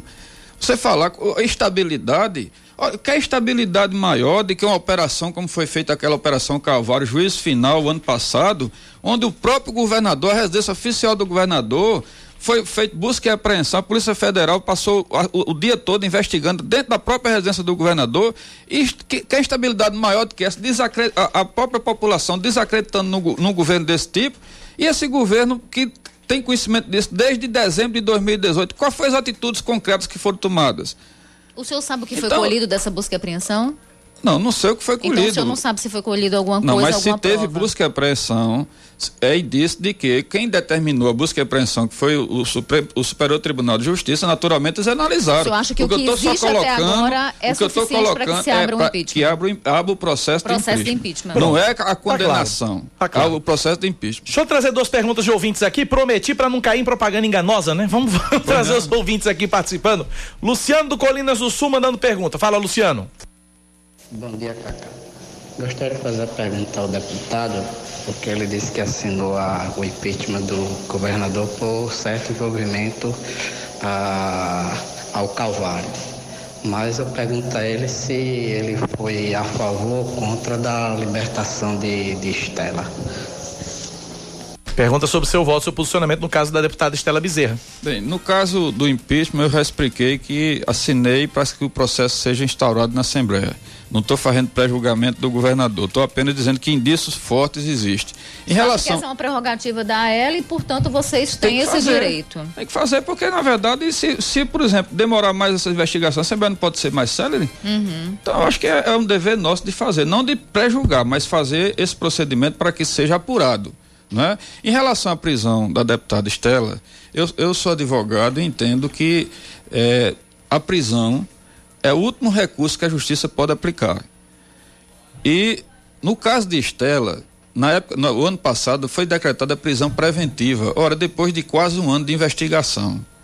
Então, eu, no meu entendimento, a prisão preventiva naquele momento era desnecessária, inclusive por, pela deputada Estela exercer um mandato eletivo que a suspensão do seu mandato, a interrupção do seu mandato com a prisão, eu acho que, na verdade, poderia ter sido feita uma, uma medida, por exemplo, era, eu sou a favor de medidas cautelares, uhum. como foi imposto depois medidas cautelares da deputada Estela, mas a prisão é um ato que, na verdade, no meu entendimento como advogado, era a última instância. Então, como não foi dada a oportunidade, tá, naquele momento, ela estava sendo, é, é, na verdade, acusada e precisaria responder e, e, fazer sua defesa. Então, naquele momento, não iria atrapalhar as investigações. Então, naquele momento, eu entendi que deveria ser relaxada a prisão preventiva, mas se mantivesse as cautelares. Esse seu entendimento também vale para, de acordo com o STJ, por exemplo, o STJ que ontem né, por 4 a 1, decidiu manter a liberdade é, de Ricardo Coutinho e outros acabaram Isso. envolvidos nisso, exatamente por entender que não haveria risco à investigação, porque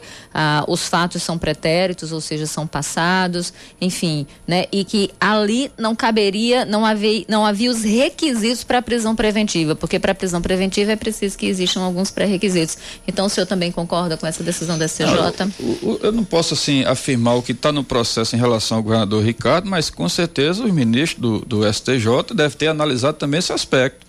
Né? Se eles entenderam que não, não, não existia mais era, motivos para a prisão do, do a continuidade, né? Ou então não, houve a prisão, houve o relaxamento, a, a volta à prisão do governador Ricardo Coutinho nesse entendimento, se for nessa linha também, porque eles não decretaram a prisão, mas fizeram é, é, decretar também medidas cautelares, que é restrição de liberdade. Hum. Muito bem. Né? Então, nesse, do ponto de vista, como advogado, eu tenho esse posicionamento, que a prisão é a última instância. Deixa eu trazer a última pergunta do nosso ouvinte aqui, o ouvinte Geraldo Veras mandou pergunta também em áudio, vamos ouvir.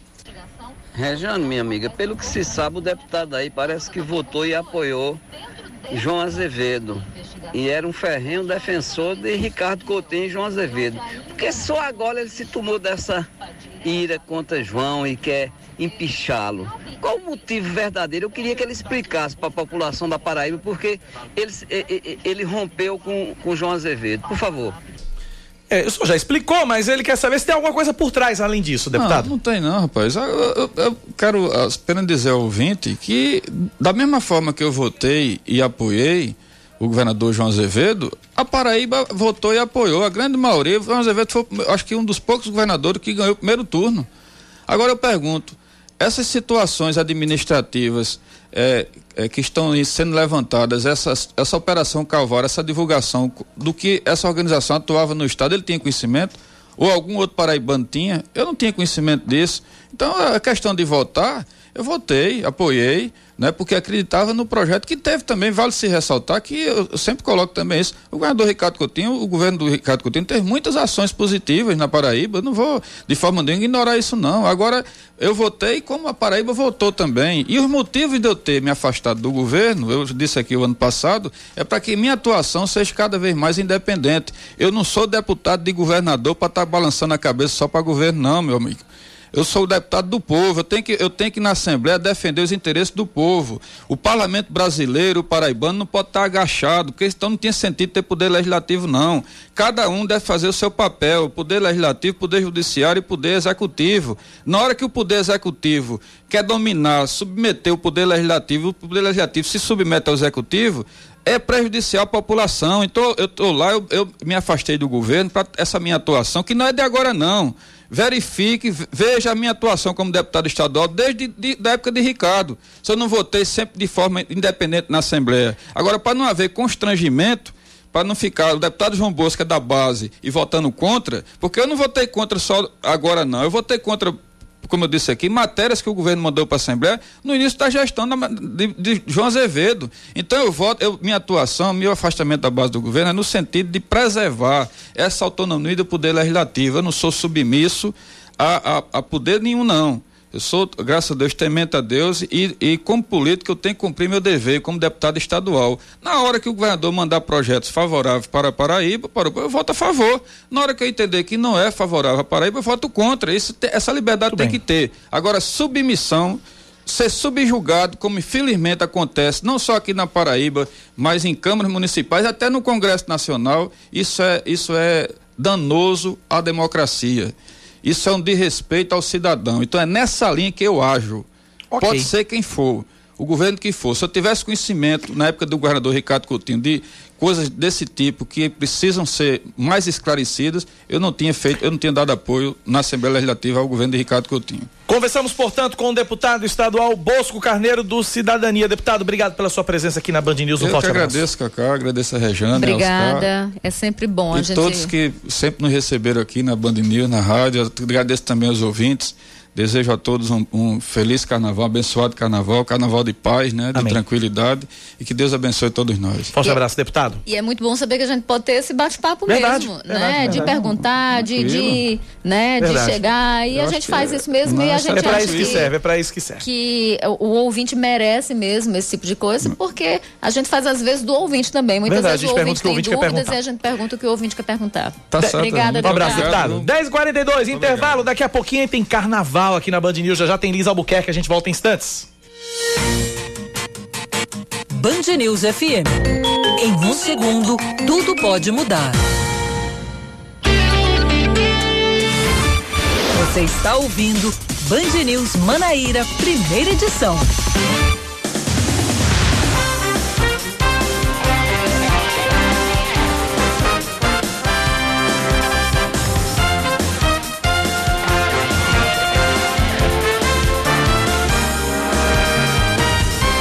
10 horas mais 45 minutos de volta com o Band News Manaíra, primeira edição. Vamos correr porque tem música daqui a pouco aqui na Band News. Liz Albuquerque já está aqui para conversar com a gente.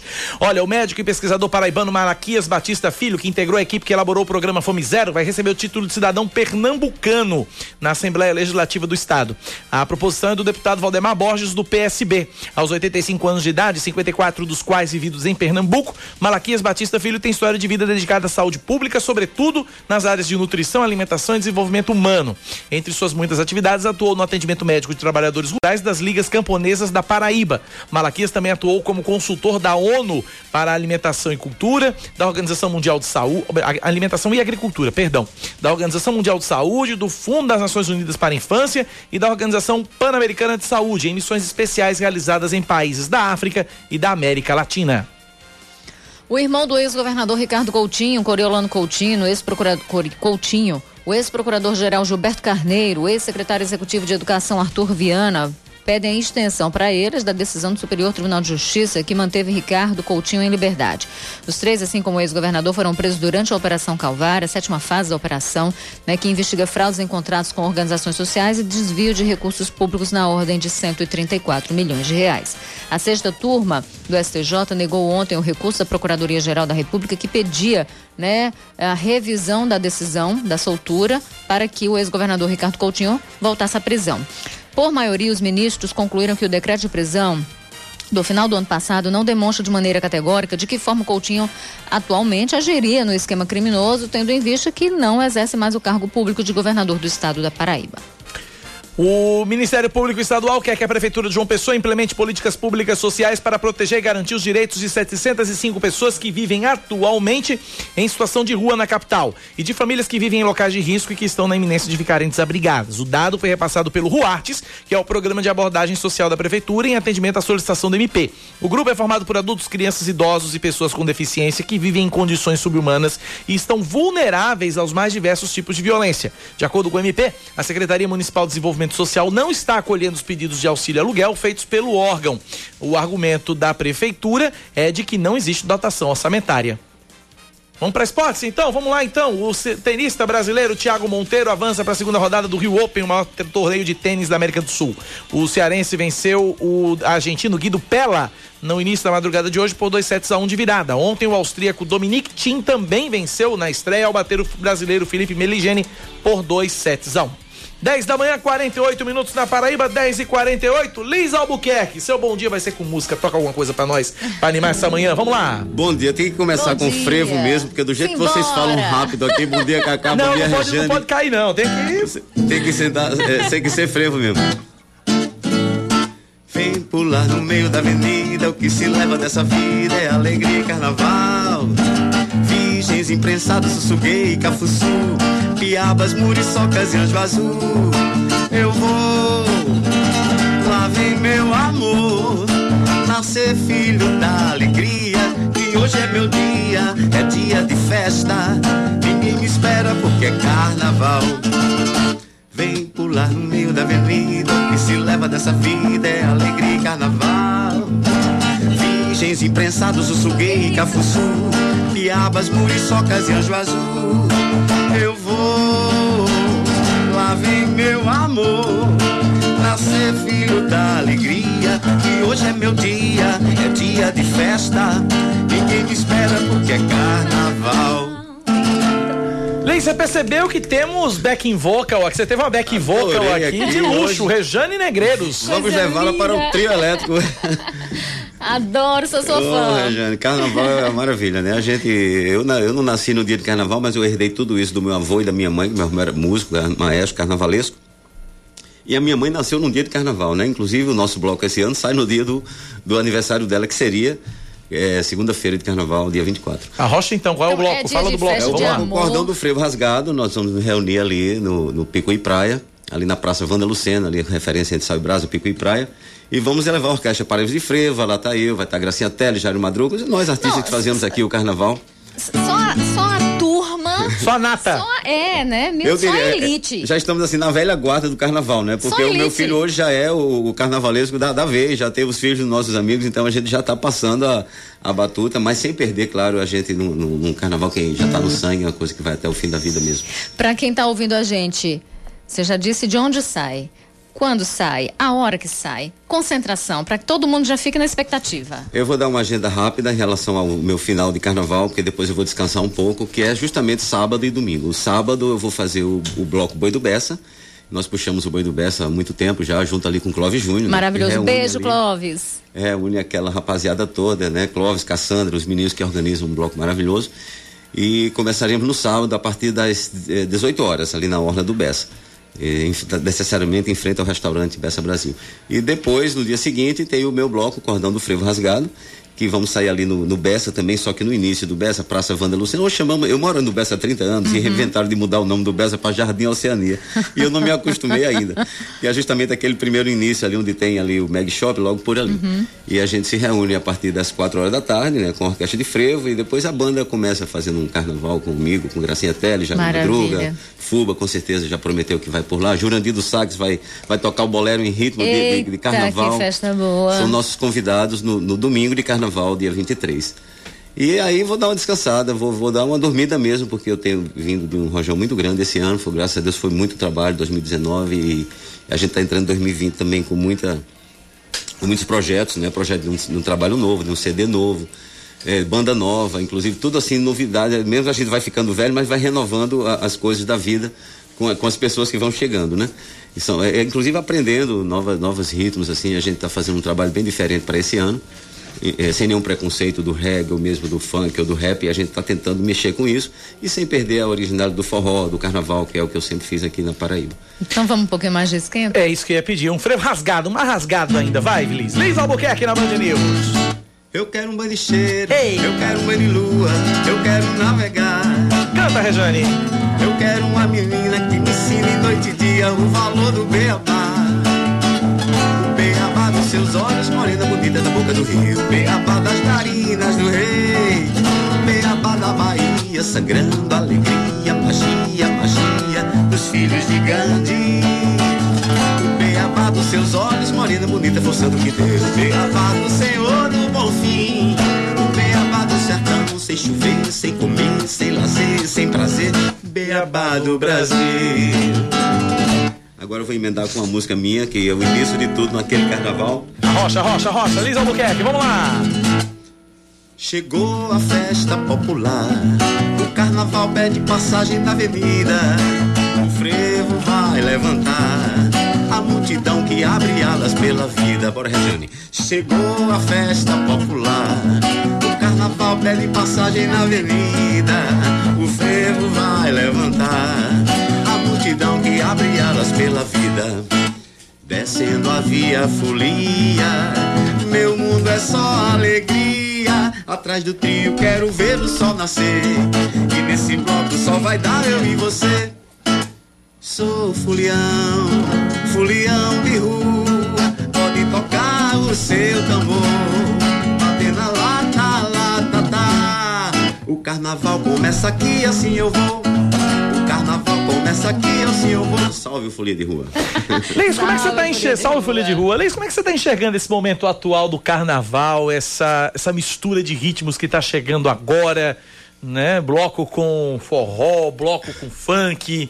Que você tá enxergando isso tudo, hein, Liz? Olha, eu, eu acho tudo isso muito bom e ao mesmo tempo eu tenho medo de tudo, porque quando vem novidade eu fico gostando e eu fico mesmo com medo, porque quando a gente criou o Folia de Rua, eu sou uma das pessoas que lá atrás, lá atrás mesmo, há 33 anos eu diria, as Muriçocas vão completando 34 anos, Muriçoca tinha um ano ou dois quando nós fizemos o, o LP com a música de todos os blocos. A nossa proposta, a nossa ideia era realmente levantar toda aquela essência cultural que estava rolando em João Pessoa, que houve um momento de muita efervescência, ainda sempre foi João Pessoa, sempre foi uma cidade, a Paraíba como um todo, com muita, muita efervescência.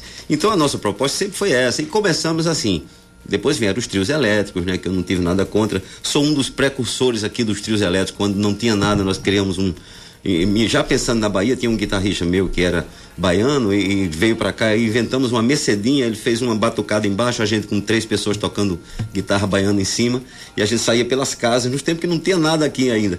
Então eu, eu me sinto muito feliz em saber que naquele tempo a gente pensava nisso, mas quando eu vejo hoje o tempo cresceu, o tempo atravessou, a gente, eu fui presidente da Associação Folha de Rua, Ana Gondim, FUBA, nós tivemos um trabalho social muito importante que foi feito com, com pessoas ali do Porto do Capim, meninos que hoje, alguns estão até formados, outros assim com seus trabalhos, outros se suicidaram, outros foram para as drogas, mas enfim, não dá para fazer tudo.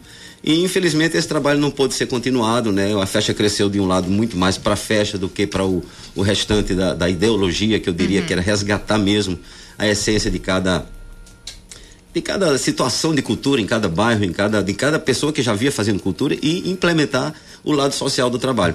É, eu acredito que, que daqui para frente se fala muito na associação em resgatar tudo isso daqui para frente, virar uma nova gestão. Eu estou muito confiante porque é, a ideia, o estatuto reza isso. E quando você vê blocos como Vumbora, que eu admiro, eu sou fã do chiclete, eu, eu não, não vou atrás porque eu não aguento, mas eu, se eu pudesse, estaria de pipoca ali. Sou fã do chiclete desde que existe o chiclete com banana do Bel. Mas isso não é o que incomoda. O que incomoda é que a estrutura que, que nos falta não chega a 10%. Nós não temos 10% do que é a estrutura que vem de Uhum. fora. Eu não quero que o meu cachê seja igual ao de Bel, mas é necessário que me dê uma estrutura melhor para que eu possa oferecer ao público uma estrutura melhor. E valorizar o que é nosso. A gente tem mais tanta. é nosso. Né? Muitos Ser mais artistas- bairrista nesse sentido. É, é, exatamente. Muitos artistas, amigo meu, reclamam, olha, mas olha, a gente só quando a mídia fala, fala Bel, não sei problema nenhum. Bel, é claro que se fala de Lisa, as pessoas, mas aquela. Eu acho que é por aí, não tem mais. Vamos também abrir um pouco o leque para os que estão realmente atuando, para aqueles que têm uma história. E eu, eu acho que uma hora nós vamos chegar nisso. porque com medo ou sem medo, o mundo mudou muito, né? Eu acho que Muriçoca está dando aí um exemplo. Você falou nas muriçocas, inclusive, Liz, deixa eu só trazer a programação de hoje das muriçocas para que o nosso ouvinte se, se organize.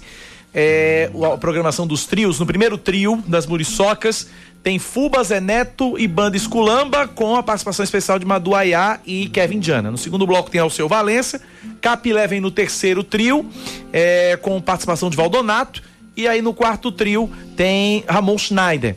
E aí no chão as orquestras de frevo, frevo Mania, Splock Maestro Kimba, além do grupo de Maracatu Pé de Elefante, o seu amigo Batucada, Clube de Orquestra Alegria do Frevo, os Bonecos Gigantes e o Bate com Lata da Enlu. Senti falta de Lisa Albuquerque nessa lista. É isso que eu ia dizer. Agora, você falou aí na, na Valdonato, deixa eu só mandar um abraço, Val. É. Sinta meu abraço. Eu- cara, eu sou muito fã da Val. Val, Ela é sensacional. Eita, Adoro Val mulher. Val é maravilhosa. Ela é? é, é a nossa, é a nossa Cássia Eller. Ela, ela, É a nossa Cássia Eller. Um ela beijo, tem um Val. perfil único, né? Mas, Liz, você também é maravilhoso. Que é isso, eu já, já tenho 60 anos. Ai, meu Deus do céu. E que esses anos se multipliquem sempre com muita alegria, com Amém, muita pra saúde, que você todos. esteja fazendo vários carnavais Esse conosco. exemplo aí da Muriçoca que eu estava terminando é justamente isso, é você colocar os grupos de cultura popular, é você fazer com, com com que essas pessoas que nunca são vistas, elas possam aparecer nos grandes eventos. Você sabe que a massa vai estar ali, a massa quer ver um pouco de tudo. Eu acho que tudo bem, o trio elétrico chegou, é, as pessoas, é um, é um, é um momento específico para o trio Uhum. elétrico, é um local específico. A gente não pode negar isso, é a multidão, não tem como atingir se não for assim. Mas é preciso você também dosar. E Muriçoca está fazendo muito bem feito, eu acho que esse é o caminho. O ano passado ela não, não desceu, justamente porque faltou esse, esse apoio. Corrigindo o erro do ano passado, então, né? Como? Corrigindo a falha, o erro do ano Corrigindo a passado. falha do ano passado. Eu acredito que o povo vai entender isso e vai pra rua, porque Muriçoca realmente é, é a nossa mãe, eu diria, né? Nesse processo. E aproveitando. Antes de finalizar, deixa só a gente se despedir que você vai encerrar com música. São 10h59, acabou o Band News Manaíra, primeira edição de hoje. Rejane Negreiros, 1h20 em primeiro plano e eu às 6h50 no Paraíba Urgente. Obrigado pela audiência, obrigado pela companhia. Liz Albuquerque encerrando o Band News, primeira Eu edição de hoje. a participação. Valeu. Liz. Encerramos com Muriçocas. João Pessoa sonha com seu verde colorindo azul do mar. E a cidade velha já se acorda com seu canto secular. São as muriçocas, abram alas que elas vão voar, espalhando a alegria de Tambaú ao Rio Sanhauá. Espalhando a alegria de Tambaú ao Rio Sanhauá. Você ouviu Band News Manaíra, primeira edição.